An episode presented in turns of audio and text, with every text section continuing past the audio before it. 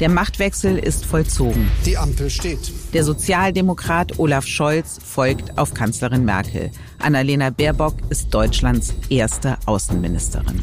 Wir sind jetzt gezwungen, Politik anders zu denken. Das beginnt gerade schon in diesem Moment. Erstmals regiert in Deutschland auf Bundesebene eine Ampelkoalition. In den kommenden vier Jahren will sie mehr Fortschritt wagen. In einem Land, das von einer globalen Pandemie gezeichnet ist, in einem Europa, in dem Krieg herrscht. Aber wer sind die Menschen, die unser Land von nun an regieren?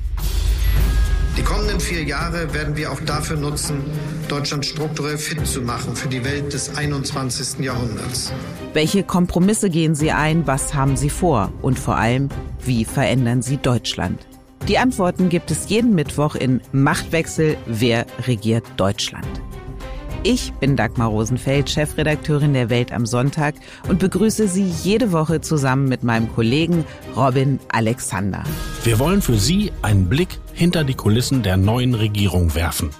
Auf die politischen Debatten, die Verantwortlichen und die Dynamiken. Und natürlich geht es um die Frage, Übersteht die Ampel den Regierungsalltag? Wir haben während der Verhandlungen Olaf Scholz neu kennengelernt. Und wie viel Fortschritt steckt wirklich in der Ampelregierung? Machtwechsel, der Podcast zur Wahl und allem danach. Mit Dagmar Rosenfeld und Robin Alexander. Jeden Mittwoch bei Welt und überall, wo es gute Podcasts gibt. Wir freuen uns auf Sie.